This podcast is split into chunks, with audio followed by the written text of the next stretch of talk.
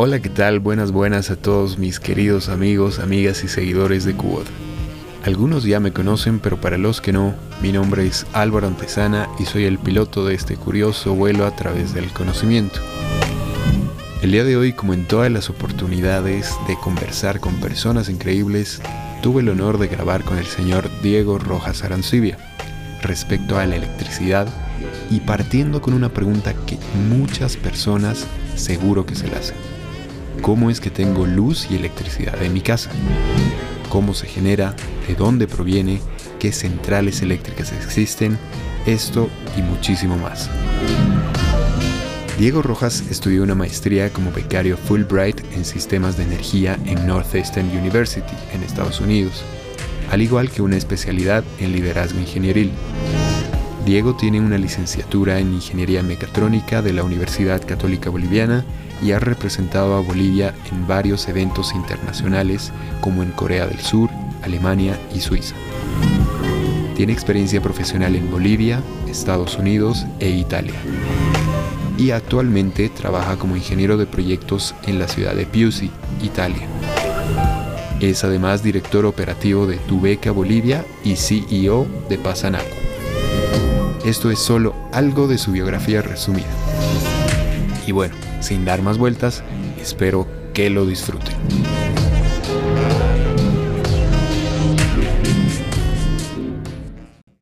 ¿Qué tal, Dieguito? ¿Cómo estás? Buenas, buenas por ahí.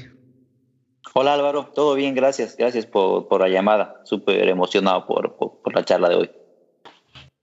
Gracias, mi hermano, por tu tiempo. La verdad, aprecio mucho el, tiempo que se, que se dan los, los invitados. Estoy teniendo unos invitados de lujo que próximamente creo que voy a empezar a usar smoking en todas estas entrevistas.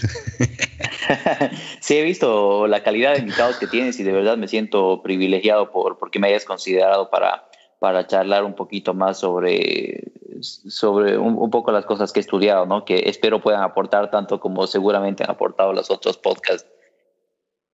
Claro que sí, mi hermano. La verdad que y yo me siento el privilegiado y una vez más muchísimas gracias. Entonces, eh, con esto yo creo que empezamos con, con el interrogatorio del día de hoy. Perfecto, veremos que me tienes preparado. Ya, mi hermano. He escogido este tema porque me parece muy interesante el que tú nos puedas eh, compartir tu conocimiento, tu experiencia desde un punto de vista académico, profesional, personal. También me parece algo muy, muy atractivo y espero que todos los oyentes también sientan ese interés de, de, lo que de lo que es ¿no? este, este concepto. ¿no? Entonces, eh, Dieguito, es una pregunta que siempre hago a todos mis invitados. ¿Por qué este es un tema tan importante? Es decir, ¿por qué esto debería importarnos? Creo que el tema energético ha sido siempre primordial a nivel a nivel global está en las políticas de Estado de las grandes potencias y de los países en desarrollo también como el nuestro, ¿por qué no? Entonces es súper importante desde el aspecto sociopolítico en primer lugar, después es importante porque el desarrollo está ligado al consumo energético, hay gráficas que nos muestran que mientras más energía consume un país, eh, tiene un mayor nivel de desarrollo económico e industrial, entonces también por eso y finalmente porque creo que es importante que todos nosotros conozcamos, ¿no? ¿Qué, qué es la electricidad, qué es la luz, qué es la energía, por qué deberíamos consumir energía renovable, cuál eh, es la importancia de hacer este cambio de energías, de combustibles fósiles, energías renovables, entonces es para mí un aspecto fundamental que, lo encontramos sí o sí en todos los días de nuestra vida y casi a cada momento. Si ahorita estamos hablando por esta videollamada, igual es por, porque podemos conectarnos gracias a la energía, ¿no? Exactamente, en este momento, como tú dices, es, algo que, que, nos conecta y es algo que ya es parte de nuestra vida, ¿no? Entonces, si ahorita imaginamos un mundo sin energía, es prácticamente volver a, la, a las cavernas, ¿no? Sí, tal cual. Es súper difícil, creo, imaginarnos un mundo sin energía. Y ponte a imaginar cómo hubiese sido todo este tema de la pandemia si no hubiésemos tenido acceso a toda la tecnología que nos permite la electricidad tener acceso. Sí, por supuesto, por supuesto. Es, es algo que inimaginable, ¿no? En ese, en ese sentido, en ese orden, eh, Dieguito, ¿qué, ¿cómo podemos definir a la luz? ¿Qué es la luz? Y a partir, es decir, ¿cuál es la, la manera de obtenerla? ¿Por qué yo tengo luz en mi casa? y de las personas que en este momento están escuchando tienen evidentemente lo que es la luz, lo que es la electricidad para poder eh, cargar sus celulares, para poder eh, trabajar en sus computadoras. ¿Cómo podríamos definirlo esto? Bueno, primero hay que diferenciar entre luz y electricidad y si hablamos de qué es la luz, eh, la luz como nosotros la conocemos es solo un espectro de una onda electromagnética que, nosotros podemos ver. Sin embargo, eh, no es algo que sea totalmente eh, único, digamos, la luz. La luz en sí son fotones. Los fotones son una de las cuatro partículas básicas de, las fuerzas que rigen el universo.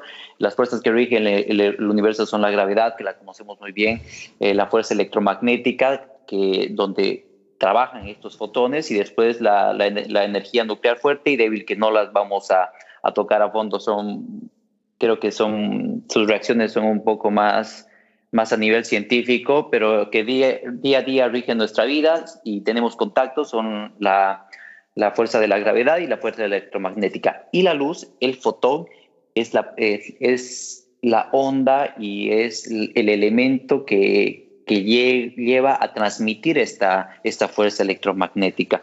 Entonces, como te decía, la luz es una partícula, pero también la luz es una onda, es, es algo bien complicado que todavía el día de hoy las mentes más grandes del mundo no logran explicar cómo algo puede ser a la misma vez una partícula y una onda. Y creo que hay mucho tema por, mucha tela por cortar ahí, no vamos a adentrarnos a ese punto, sino solamente decir que que la luz es una onda electromagnética que tiene distintas frecuencias y que este específico espectro de, cosas visibles que nosotros tenemos es solo una pequeña parte de toda esta gama de, ondas electromagnéticas. Eh, de cierta forma se puede decir que, que, también, o sea, los fotones igual tienen otra, igual tienen otra, otra frecuencia, digamos, que son las ondas gamas, que son las microondas con las que nosotros cocinamos, que, el calor igual es otro, es otro tipo de, onda electromagnética, es otra frecuencia de onda electromagnética, pero, pero la luz es la más particular, ¿no? Precisamente porque nos permite tener acceso a, y, nos permite interactuar con el mundo que nosotros conocemos. Y la luz es, eh, el fotón es lo que nos permite generar electricidad, que igual podríamos definir más adelante qué es la electricidad. Sí, sí, un tema muy eh, polémico, si se podría decir así, o cuestionado, es lo que dices, ¿no? Que el fotón se comporta como una onda, como una partícula, y hasta el momento eh, muchas personas no, bueno, que, que, esto viene desde la física mecánica cuántica, desde Erwin Schrödinger, cosas que, todavía no están muy claras, ¿no? Pero eh, me, me, agrada mucho el, el concepto que, das porque es muy, muy sólido. En, ese, en esa línea, Diego, ¿cómo podríamos definir, bueno, en realidad, qué fuentes de energía existen? O sea, a partir de qué eh, métodos, procesos podemos obtener energía. Bueno, la energía es eh, sí, entiendo bien tu pregunta, es cómo, podríamos nosotros conseguir energía, no solamente energía eléctrica, ¿verdad? Claro, claro. O sea, eh, a partir, digamos, de qué métodos podemos obtener la energía, que esto derivaría, obviamente, para después eh, hacer la electricidad, producir la electricidad, ¿no?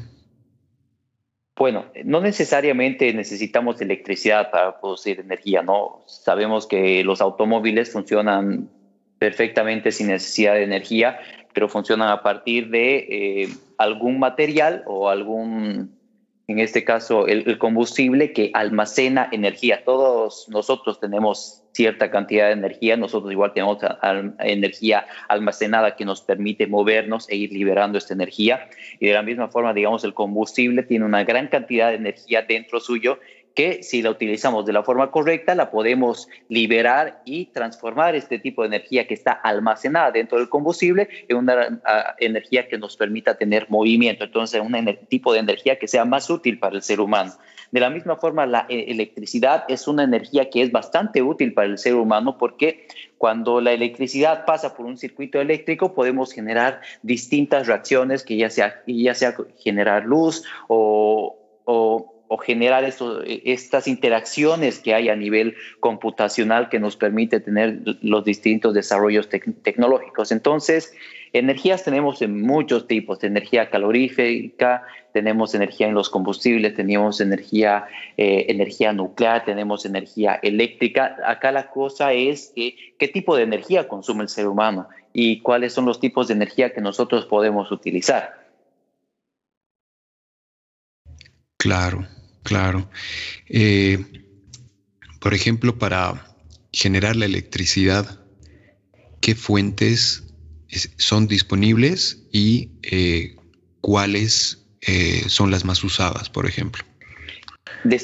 Perfecto, esa es una gran pregunta y creo que es importante saber que prácticamente cualquier tipo de, energía lo podemos convertir a electricidad con una u otra técnica de conversión pero que siempre hay algunas pérdidas, digamos. Entonces, si bien podemos conseguir electricidad de, del combustible fósil, podemos también conseguir electricidad a partir del calor o a partir de, de los paneles solares, pero cada tipo de generación e, energética tiene ciertas pérdidas. Entonces, es por eso que tal vez utilizamos el combustible para, para mover automóviles, que utilizamos eh, el carbón para calentar los hogares y utilizamos la electricidad para, para movernos, para, para dar energía a nuestras computadoras. ¿Por qué? Porque estos tipos de energía son tal vez los más adecuados para cada una de, estos, de estas aplicaciones. Entonces, para el tema de la electricidad, que la electricidad es muy importante, justo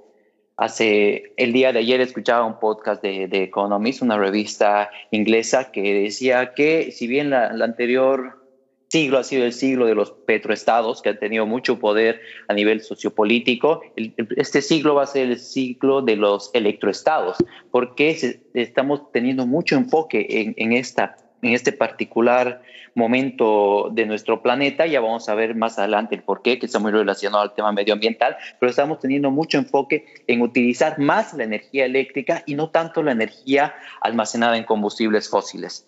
Entonces, la energía eléctrica lo podemos eh, obtener igual de distintas formas. Podemos obtener con, con hidrógeno, podemos obtener eh, también con, con turbinas eh, que, que, funcionan con agua, con turbinas que funcionan con combustibles fósiles, con, con turbinas eólicas, con, con, con, los clásicos paneles solares. Entonces, existen muchas formas para, para generar energía eléctrica y la gran discusión creo que es cuál debería ser la más utilizada, cuál debería, hacia dónde debería apuntar el mundo por para que el ser humano se beneficie de la mejor forma eh, en el tema energético. Y creo que también ahí hay bastantes respuestas, entonces podemos ir viendo un poco cuáles creo yo o, creen ciertas personas que son las más adecuadas. Así es.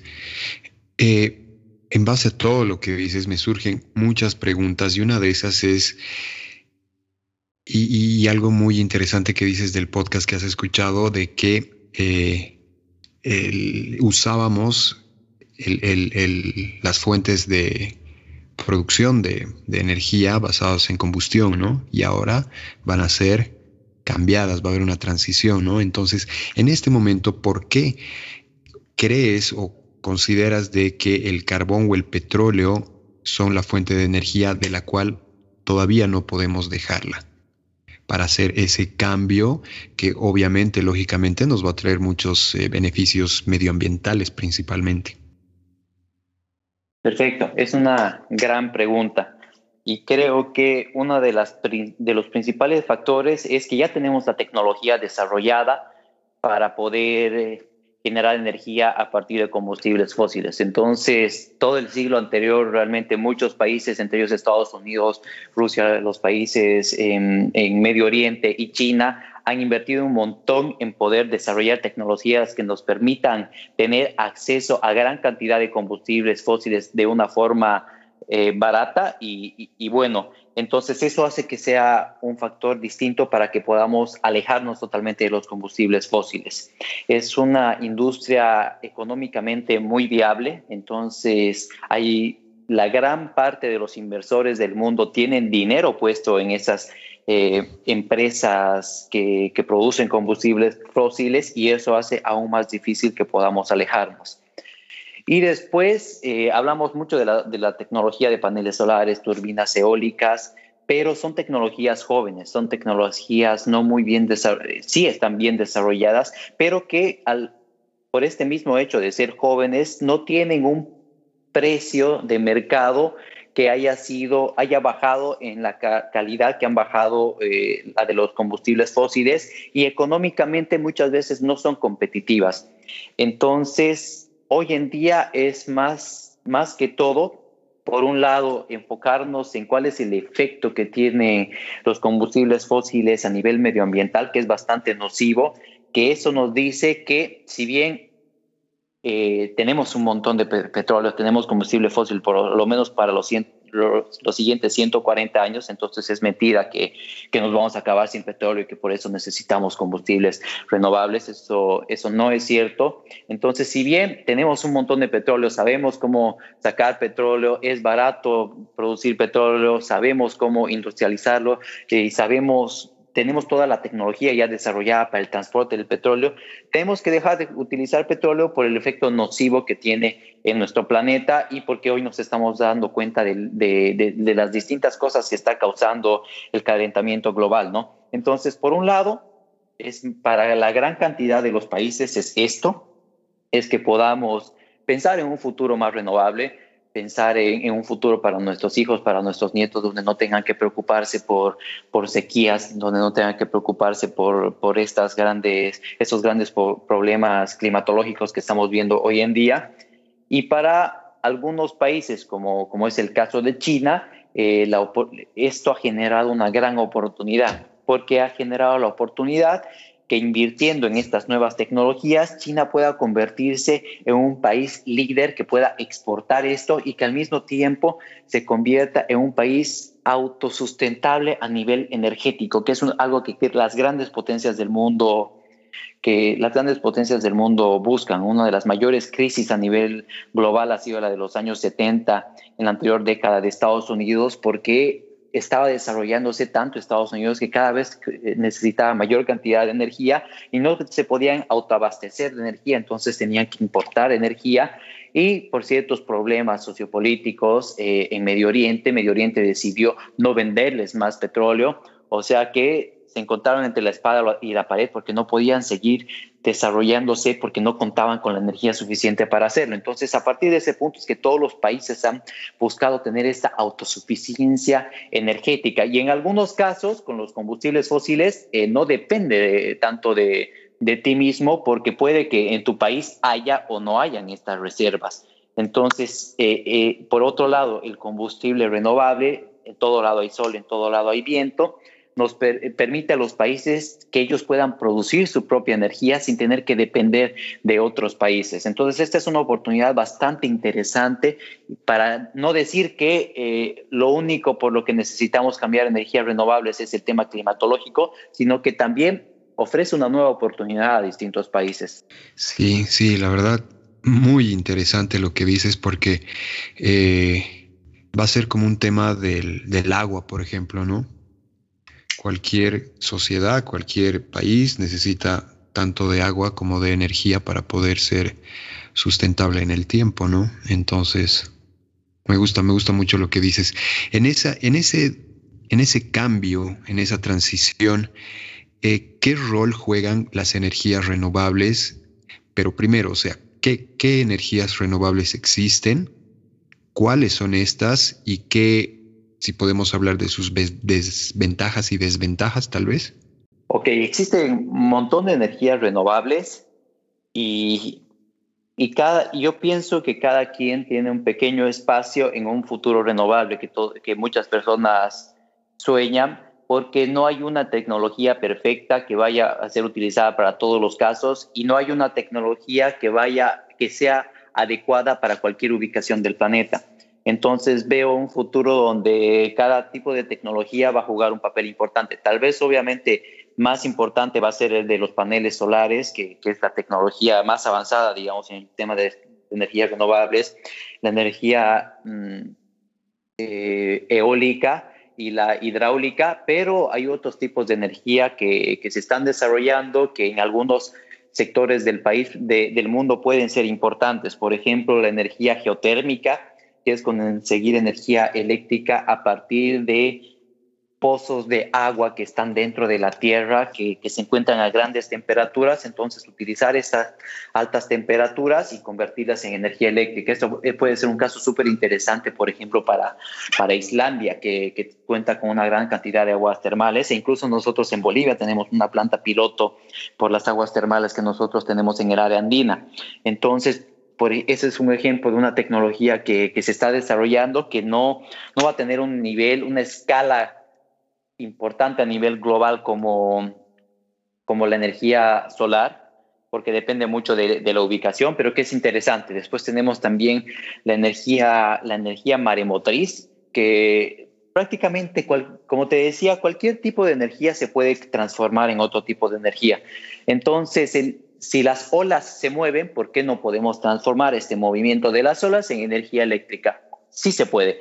Entonces, pero eh, Obviamente depende mucho y tal vez solo tenga aplicación este tipo de energía en lugares donde las olas son muy altas, porque recién ahí podría hacer sentido que podamos utilizar esta energía e invertir en, en, equipos que, que, que, puedan trabajar en, en, ambientes con, alta, con alto nivel de salinidad como es el mar, sin, sin corroerse entonces, es una tecnología cara que tal vez solo en algunos lugares del mundo pueda ser utilizada. También tenemos otro tipo de energía solar, que es la energía solar concentrada, que en vez de generar electricidad a, partir de paneles solares, mediante espejos eh, reflejamos la luz del sol a un punto en específico, un punto en específico que va a llegar a calentarse, a, calentarse, adquirir una temperatura súper alta que nos va a permitir calentar agua y con esta agua caliente o vapor vamos a poder mover una turbina eléctrica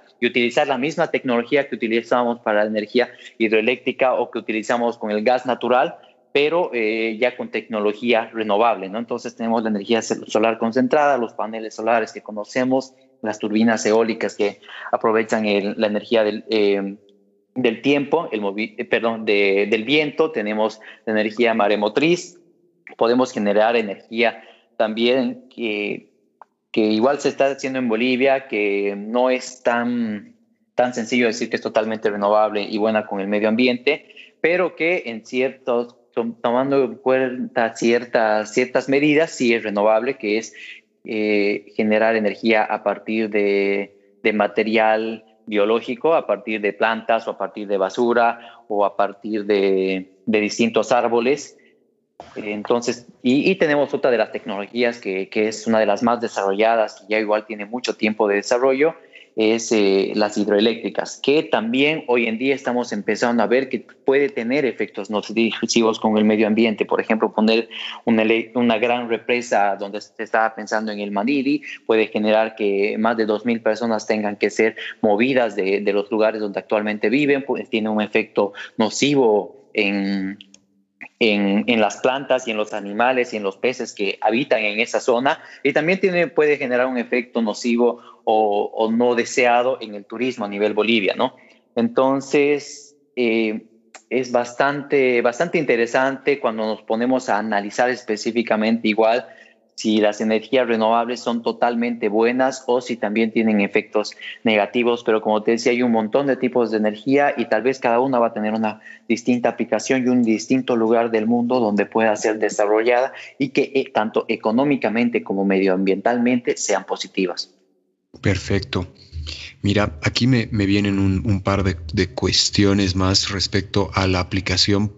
Uno, de los paneles solares, dos de los eh, de las hélices para generar eh, energía eólica. ¿Por qué?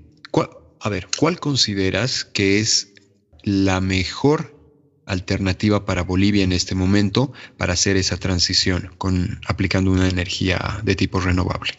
En Bolivia creo que tenemos una gran oportunidad para aplicar energía, energía solar.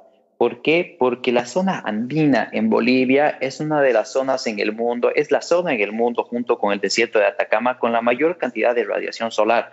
Es decir, que, llega, que tenemos mayor potencial solar que incluso el desierto del Sahara en África. Por lo tanto, hoy en día, hablando con, con, los hechos como que no desarrollamos nosotros en Bolivia la tecnología, que no tenemos mar por ende que los precios de importación son aún más altos y que no hay regulación amigable con el tema de paneles solares, aún con todas estas, estos, podríamos decir, problemas o cosas que no están a favor de desarrollar esta tecnología, en muchos aspectos es, es viable, económicamente viable, tanto para, para pequeñas casas eh, en, en, en lugares donde también no existe energía, energía eléctrica, eh, como, como en el campo, como para también distintas industrias que a partir de la generación de energía eléctrica mediante paneles solares pueden recuperar su inversión de 5 a 8 años y de ahí seguir produciendo energía eléctrica de forma gratuita por otros 10 años, porque los paneles solares duran por lo menos 15 años con garantía y de ahí te pueden durar 10 años más sin garantía. Entonces es una alternativa bastante interesante, sobre todo en el área andina. Después en Bolivia, como siempre hemos estado bendecidos con, una gran cantidad de, recursos naturales. Eh, hemos aprovechado un montón en Bolivia el tema de, las hidroeléctricas, o sea que tenemos grandes hidroeléctricas. Y en Bolivia nosotros generamos un 150% de, de la necesidad energética que tenemos. Es decir, que tenemos mucha energía e incluso energía suficiente como para vender en el, al extranjero. La pregunta es, y uno de los problemas que tenemos es si al precio al que nosotros generamos la energía eléctrica es atractivo para países en el extranjero comprarnos. Y, en muchos casos la respuesta es no, ¿no? Entonces ahí hay que hacer un, un trabajo específico para, para ver, eh, para, para hacer un trabajo más a fondo del aspecto económico, porque si bien todas estas cosas, la energía eh, renovable es súper interesante y la necesitamos en el planeta, sobre todo en países como el nuestro, en vías de desarrollo, no nos podemos dar el lujo de solo pensar en qué es bueno para el planeta, sino que tenemos que pensar económicamente qué es atractivo para nosotros, qué nos va a ayudar a desarrollar a nuestras, a nuestras personas, a mejorar nuestra calidad de vida y qué no va a ser un, un factor económico que vaya en contra de nosotros. y, y en ese punto me gustaría recalcar que también yo creo que es bastante importante que podamos aprovechar el gas natural. El gas natural es un combustible fósil, sí, pero es considerado por muchos como un combustible de transición. ¿Por qué? Porque es, no hay una sola persona en el mundo que piense que, y si hay, son total, no han estudiado lo suficiente, creo yo, pero no hay personas que piensen que en dos años vamos a poder hacer una transición total a los combustibles, a, eh, energías renovables. Porque eh, no solo tenemos que, tendríamos que cambiar toda la matriz eh, energética que tenemos, sino que año a año el mundo consume más energía. Entonces tenemos que cambiar todo y además tenemos que desarrollar energía extra. Por eso es que la gente ve que, ok, pensemos en un 2050 con energías renovables o 2060 que sea 100% energías renovables, pero durante este tiempo lo que nos va a ayudar a hacer esta transición sin contaminar tanto es el gas natural. El gas natural es, es barato como los combustibles fósiles y contamina mucho menos que el petróleo. Entonces es un, es un tipo de energía bastante interesante. Y en Bolivia eh, tenemos bastante gas natural, creo que estamos haciendo muy bien en exportarlo, pero también podríamos aprovechar para para, para que el consumo a nivel Bolivia sea mayor a nivel de gas natural. Nosotros, si bien exportamos gas natural, el, el, petróleo que nosotros utilizamos es importado. Entonces, estamos exportando combustible fósil, pero en el extranjero le dan valor agregado, realmente lo industrializan y, y, y, nos lo vuelven a vender con un precio mucho más alto que hoy en día están subvencionado. Entonces, es, es es interesante, digamos, eh, pondría esa palabra, el pensar que nosotros somos exportadores de, de, combustibles fósiles, pero al mismo tiempo el combustible que nosotros utilizamos en Bolivia es es importado. O sea que creo que ahí hay un trabajo interesante que hacer para que mayor cantidad de automóviles, sobre todo, puedan utilizar gas natural y que eso, eso va a ayudar a aliviar los costos que tiene nuestro, nuestro gobierno, que pueden ser enfocados en, en otros temas, no necesariamente energéticos, pero ¿por qué no? También mejorar nuestra matriz energética. Sí, muy cierto, muy... Eh interesante lo que dices porque se generan este, estos nichos de mercado tanto a nivel empresarial, a nivel profesional, a nivel técnico, para generar un poco más de, de, opciones, ¿no? Entonces tú pones un ejemplo muy interesante que es el de Islandia, ¿no? Para, para la generación de energía geotérmica, ¿no? Entonces hay ciertos lugares que tienen el privilegio también de, como el nuestro, ¿no? Como tú dices respecto al gas. ¿Cómo, cómo consideras de que, bueno, tengo entendido de que hay muchos países que generan eh, electricidad a partir de la combustión de la basura? ¿Esto crees oportuno o podría ser factible, viable en nuestro país? Como te digo, es un análisis económico bastante profundo para cada uno de estos tipos de generación.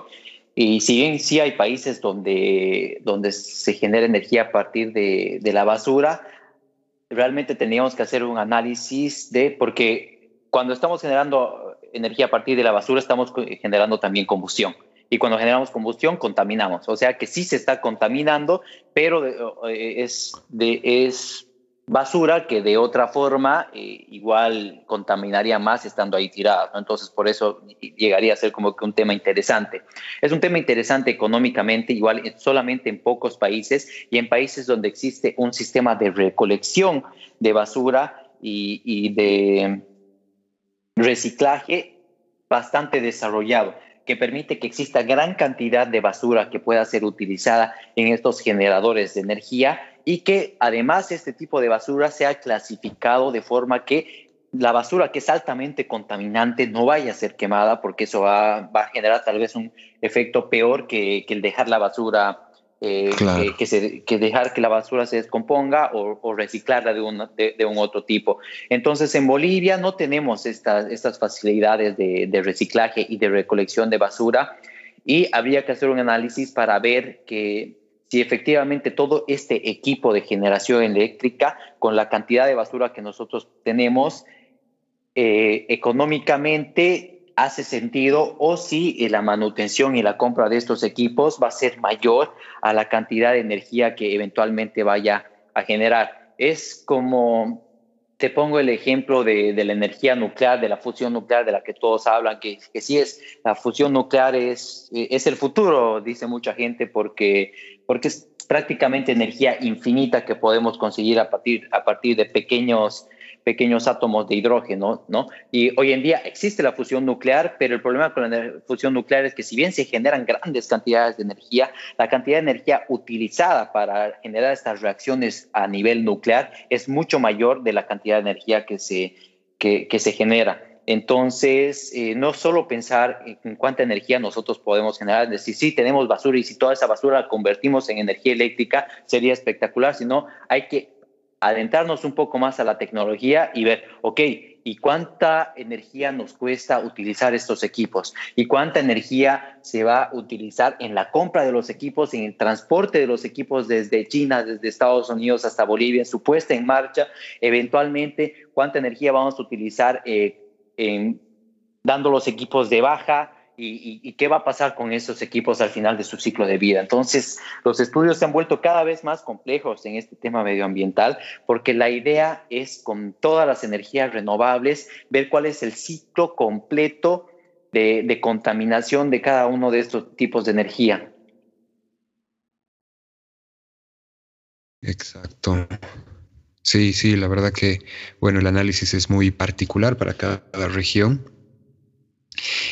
Hablando de lo que son las energías renovables, por ejemplo, la eólica fotovoltaica me hace recuerdo a un concepto muy interesante que lo escuché en un seminario respecto a la circularidad y al tiempo de vida útil de los materiales y de los productos que se fabrican, analizando los materiales con, los cuales se, los, se los produce, ¿no? Entonces uno de estos era muy interesante que hablaban sobre las hélices y las eh, para generar la energía eólica, ¿no? Entonces decían de que este material que es la fibra de carbono es muy difícilmente reciclable.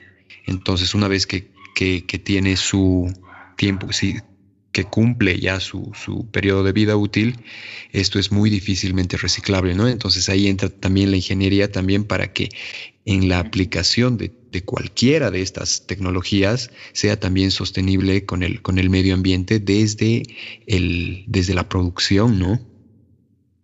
Sí, eso es muy cierto. Igual hablando de, de las turbinas eólicas, como son turbinas que tienen una altura gigantesca, 200, 300 metros incluso, entonces tiene que ser realizado un material bastante durable. Muchas veces es acero y el acero es uno de los materiales que al producirse generan la mayor contaminación a nivel global.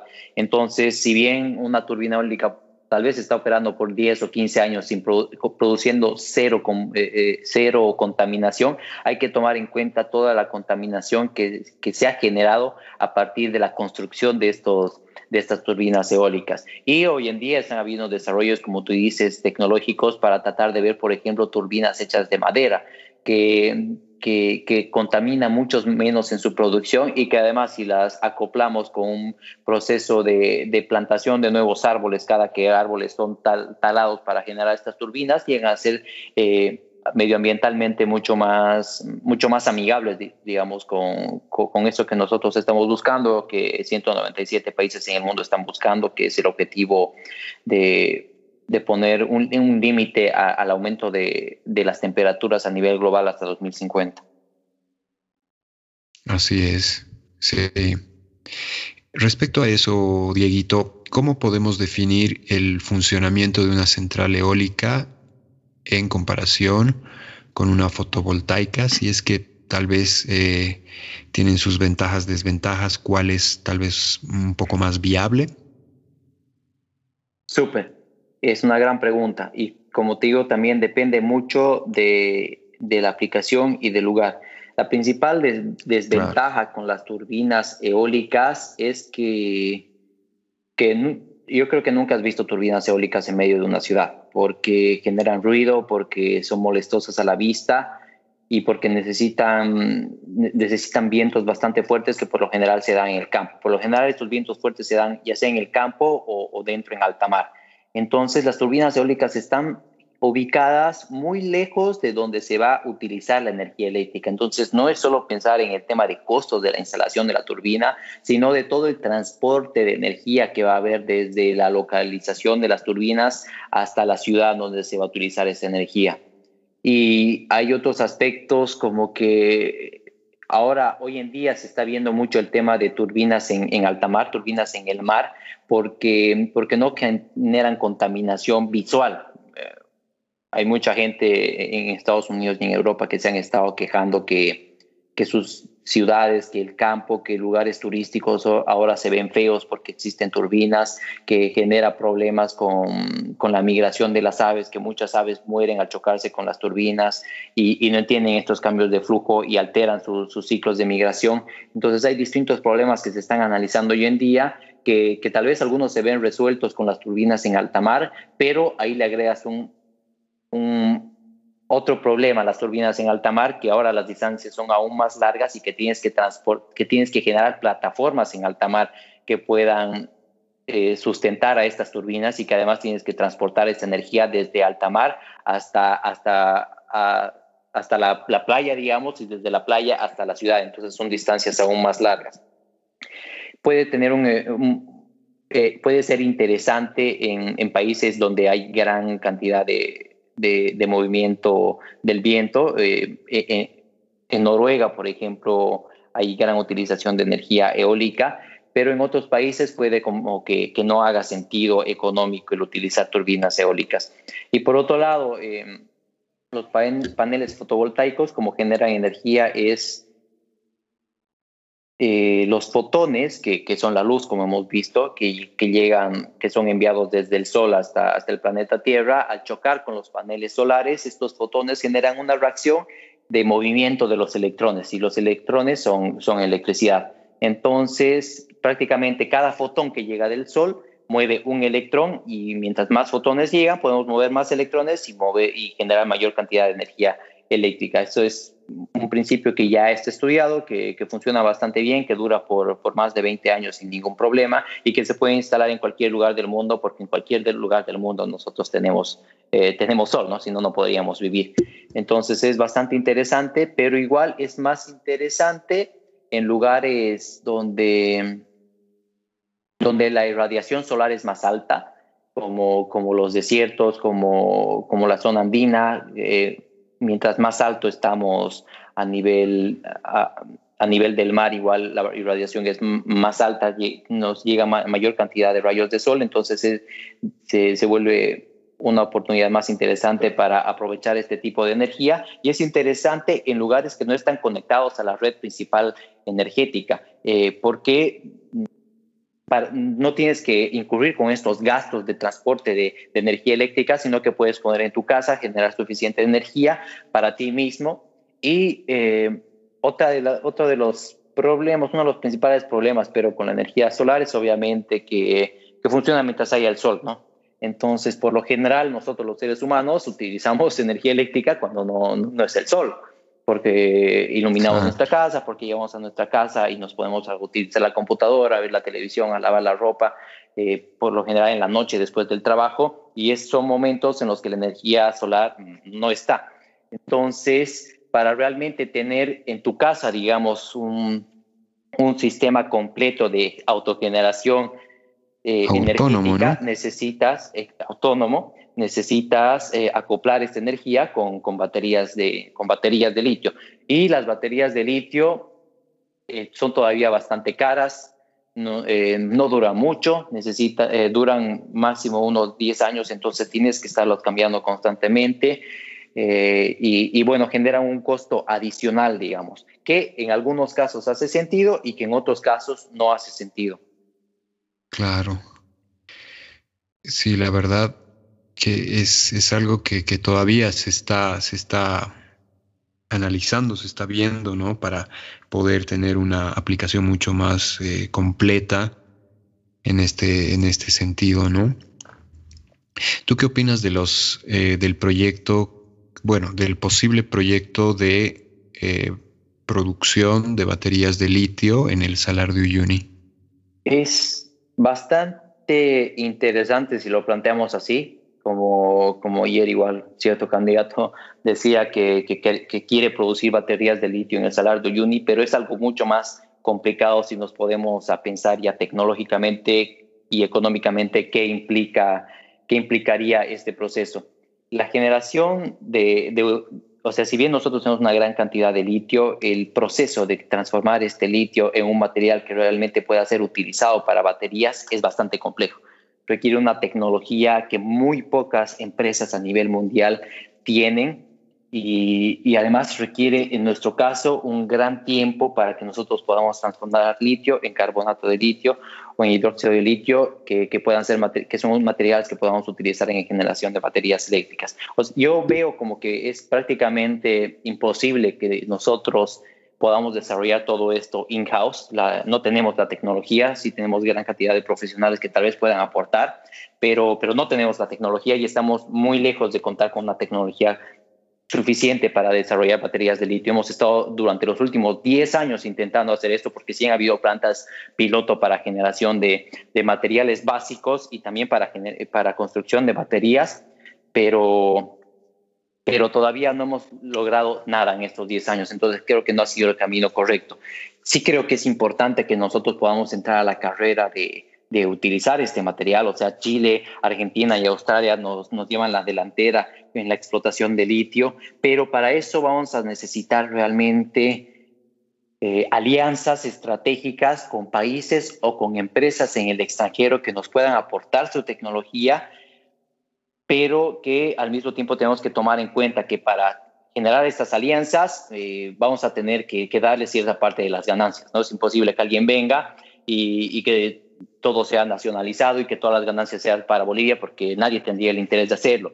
Y además, ¿por qué? Porque Chile, porque Chile y Argentina te ofrecen muchos más beneficios como una e, e, empresa del extranjero para tener muchas más ganancias explotando su litio y todavía tiene una gran cantidad de litio allá. Entonces, yo sí veo que es importante que podamos entrar a, esta, nueva era de la electrificación automotriz y que podemos aportar bastante con el litio que nosotros tenemos, pero necesitamos generar alianzas con, con países y con empresas en el extranjero para que podamos llevar adelante esta iniciativa.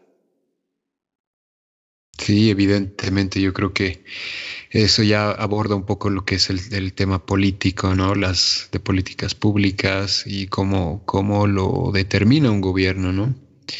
Cambiando un poco el, contexto en el que hemos venido hablando, ¿qué podemos decir de los bonos de carbono y de qué manera podemos sacarle provecho en proyectos de electrificación?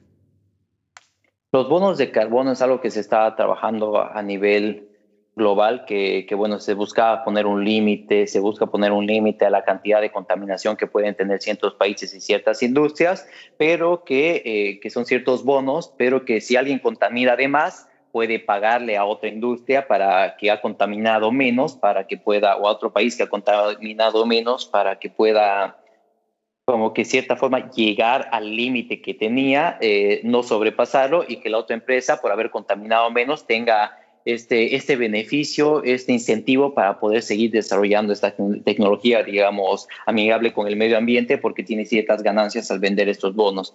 Entonces, creo que eso es bastante importante porque dentro de todo en Bolivia, nosotros generamos gran cantidad de energía eh, con hidroeléctricas de una forma que, que, no contamina. Entonces es un incentivo para que nosotros podamos tener ingresos económicos que nos permitan seguir desarrollando tecnologías eh, seguir implementando tecnologías que sean amigables con el medio ambiente y seguir creciendo nuestra matriz energética, que creo que es un camino súper importante para Bolivia. Eh, me, me, parecía bastante interesante, no sé si, eh, en mi opinión, no ha estado totalmente bien implementado la idea, pero la idea de, convertirnos en la matriz eh, energética de Sudamérica, en el corazón energético de Sudamérica y vender energía a los países alrededor nuestro, me parece súper interesante porque ahorita dependemos 70% de nuestra economía, de nuestras exportaciones son minerales y, gas natural que eventualmente van a desaparecer. Entonces necesitamos industrializarnos, necesitamos ofrecer y exportar.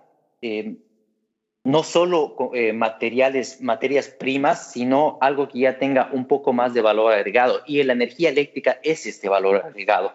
Entonces, tener la capacidad de nosotros generar energía eléctrica y exportar a los países alrededor nuestro es un gran plan y creo que esto de los bonos nos puede ayudar a nosotros implementar esas energías eh, renovables en Bolivia, crecer nuestra matriz energética y eventualmente contar con precios Mm, económicamente interesantes para que podamos exportar energía.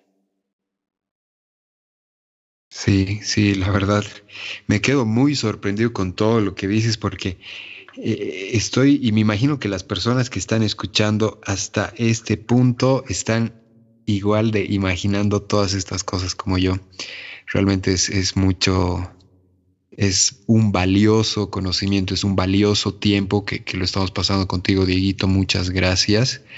Y pues eh, es, increíble esto. Dime, mi estimado Dieguito, ¿cuál crees que es la situación energética en un escenario post-COVID? ¿Cómo se va a manifestar, ya sea a modo de inversión, tecnologías, etcétera? Principalmente inversión, ¿no? Eh, y esto muy eh, agarrado de la mano de lo que es eh, tecnologías amigables con el medio ambiente, ¿no? Porque esta pandemia nos ha traído una, un estado mental y de acción para pensar en nuevas tecnologías que sean principalmente amigables con el medio ambiente. ¿Cuál crees que, es esta situación post-COVID? Es una gran pregunta y es una gran interrogante que yo, yo igual me hacía porque esta pandemia ha logrado acelerar muchísimos procesos en muchísimos sectores. Y la pregunta es, ok, ¿será que acelera el proceso de transición a energías renovables o será que nos, eh, que más bien los ralenta y nos reafirma que vamos a, estar en, una etapa post-COVID que siga siendo dependiente de combustibles fósiles?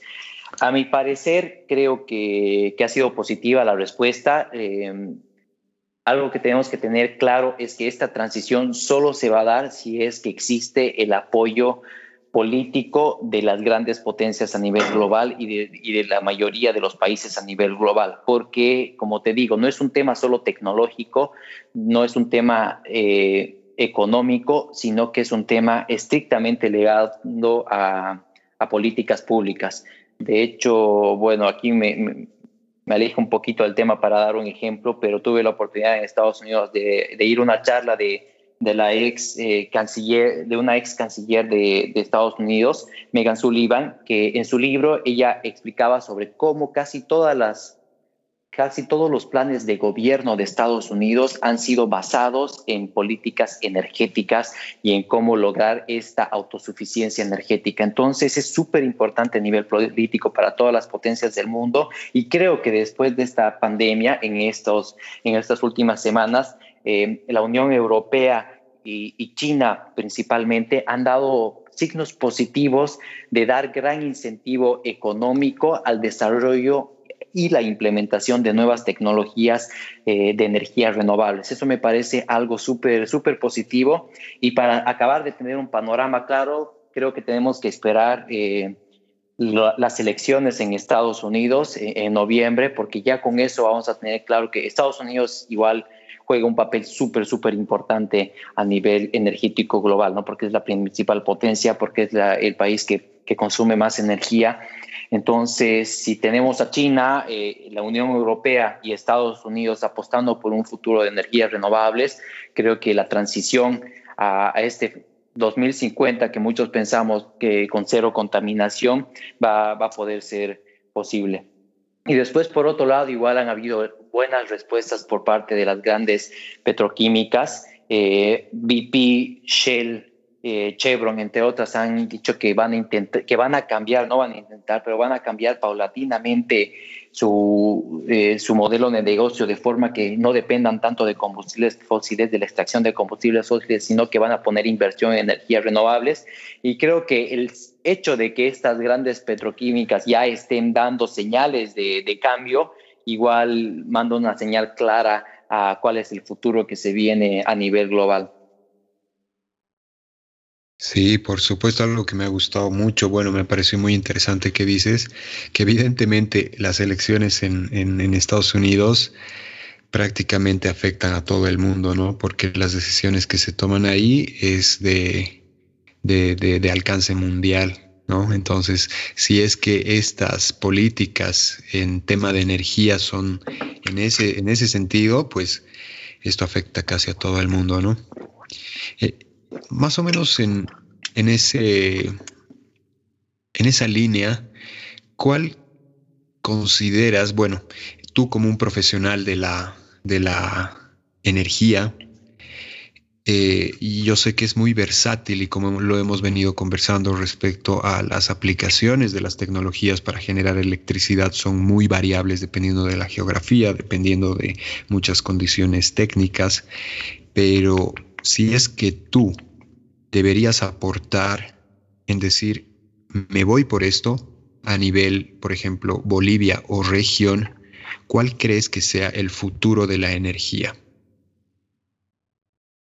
A nivel Bolivia, creo que yo apostaría mucho por, um, por el gas natural, pero por el consumo de gas natural a nivel interno, eh, ya sea a nivel de, de para, para, para, cocina, digamos, y como también para la, la, conversión de autos de combustión interna a gas natural. Eso sería una política que, que, creo que sería, sería bastante importante.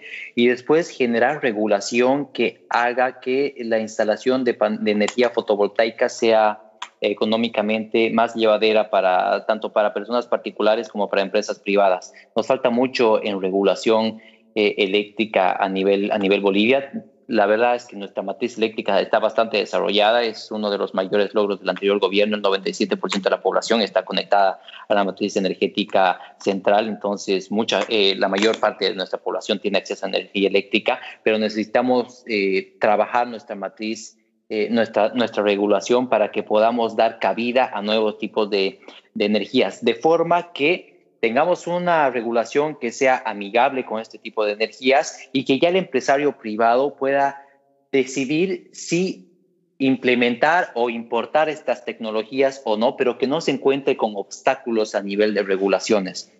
Después creo que es importante, tenemos muchos proyectos para nuevas hidroeléctricas o para crecer actuales represas, pero es importante darle una segunda revisión para ver cuál es el impacto medioambiental que van a tener estas, estas grandes obras para ver si efectivamente es lo que queremos hacer o no y qué es lo más importante a nivel de políticas públicas y a nivel de decisiones en Bolivia. Y después tenemos que tener mucho cuidado. Estamos, eh, algo que me, ha gustado mucho en Bolivia es que tenemos proyectos en energía geotérmica, en energía eólica, en energía fotovoltaica, en energía a partir de biomasa, eh, eh, es decir, estamos como con pequeñas pantas en todos estos tipos de energías renovables, pero es importante hoy más que nunca que tomemos en cuenta cuáles vamos a desarrollar a futuro, cuáles van a ser los costos, de manera que pensemos siempre en exportar energía, o sea, en tener precios de generación de energía eléctrica que vayan a ser competitivos en un mercado eh, extranjero. Acá es importante saber que, que si bien a nivel Bolivia en gas natural vendíamos un montón de, gas natural y que prácticamente nosotros podíamos establecer los precios porque tanto en Brasil como en Argentina tenían una gran necesidad de, de gas porque no, no podían producir suficiente ellos. Esto, el, el, panorama ha cambiado en los últimos años. En Argentina han encontrado un depósito enorme de gas natural que se llama Vaca Muerta, que por ende ya no necesitan gas boliviano y esto ha logrado ha generado que nuestros mercados se reduzcan. Entonces, eh, tenemos ahorita un problema en Bolivia que nuestras reservas se han reducido, no hemos encontrado nuevas reservas de gas natural y nuestro mercado de exportación se ha reducido. Esto nos tiene que hacer pensar que ya no podemos pensar en los siguientes 10 o 15 años en seguir dependiendo de las exportaciones de mineral y gas natural, sino que tenemos que cambiar esta mentalidad, tenemos que industrializar y tenemos que, si vamos a exportar energía, tiene que ser energía con un valor agregado, que tiene que ser la electricidad. Totalmente. Claro, muy, muy cierto, muy eh, adecuado, propicio lo que los comentarios que, y, la verdad, los comentarios que dices, y, la verdad que, me dejas pensando, me dejas con muchas más preguntas, pero creo que ya estamos en la recta final, Dieguito, de este maravilloso podcast con un excelente invitado como tú. Te agradezco muchísimo por tu tiempo, por tu por, por darte este, este espacio para que puedas compartirnos tan valiosos comentarios, información, ciencia, etcétera.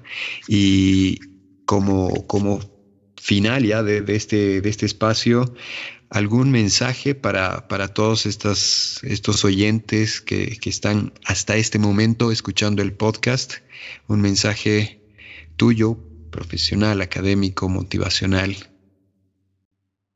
Gracias más bien por, por tu tiempo, realmente me ha encantado el podcast y tener la, la oportunidad de hablar sobre algo que, para mí es tan importante como bolivianos que, que, que, por lo menos tengamos un conocimiento de cómo se están dando las cosas y de qué oportunidades nosotros como país tenemos a futuro. Es súper importante. Y después, realmente, como consejo, creo que eh, nuestro futuro es energético en Bolivia, lo ha sido por los últimos, las últimas décadas y lo va a seguir siendo, ya sea con gas natural o con, e-, electricidad. Entonces hay un gran espacio y vamos a necesitar, a necesitar de, de grandes profesionales en, en, este sector que puedan realmente ayudarnos a desarrollar, esta eh, desarrollar e implementar estas tecnologías.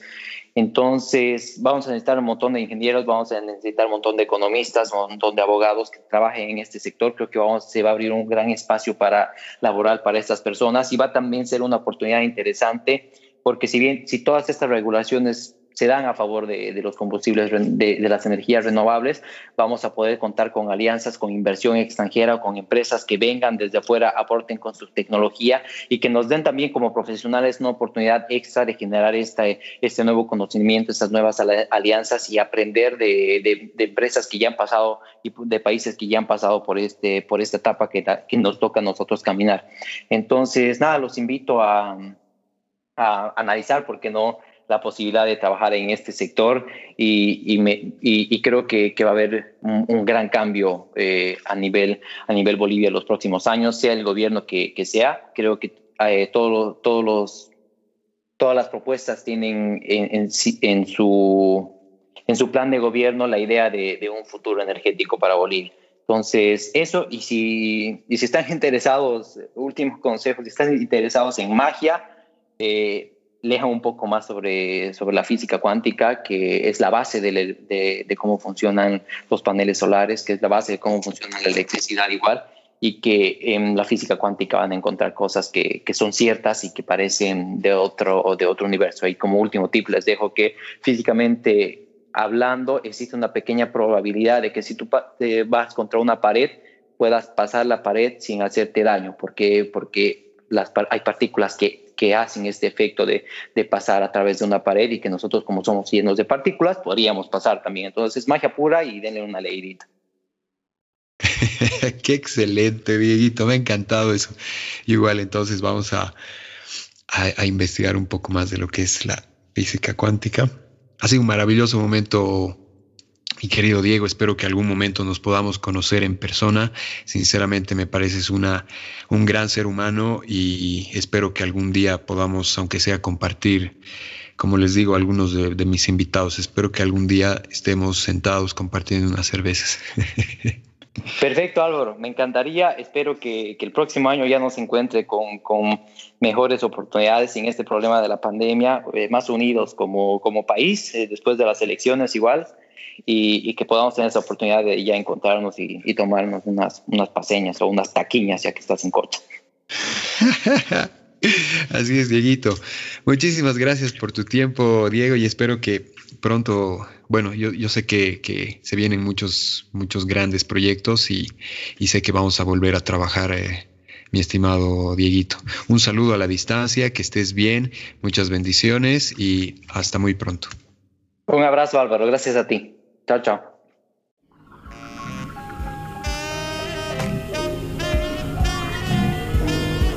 Y eso fue todo de este podcast amigos. Espero que lo hayan disfrutado tanto como yo y le den seguir en nuestras plataformas de streaming con el nombre de Qodcast.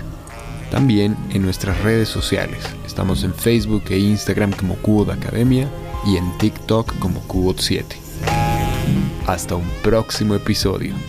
Adiós.